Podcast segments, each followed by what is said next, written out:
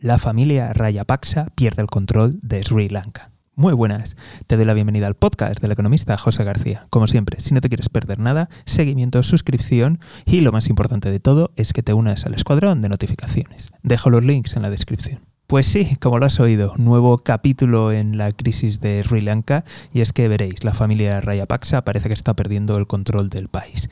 Rayapaksa es una familia que de facto controla toda la política, de hecho muchos de sus miembros están en posiciones de, de poder, en altos cargos, además de amiguetes. En esta ocasión parece que de verdad van a perder el control y no van a poder soportar la presión, no solamente en las calles, sino que además ahora ha dimitido en bloque todos los ministros y por si fuera poco, hay 41 parlamentarios de su partido que han dicho que, que lo abandonan y que se van a convertir en independientes. ¿Qué significa todo esto? Pues significa que los Rayapaksa han perdido el control del Congreso, ya que es necesario llegar a 113 parlamentarios para alcanzar la mayoría y ahora les deja con, esta 40, con estas 41 bajas, solamente tienen 109.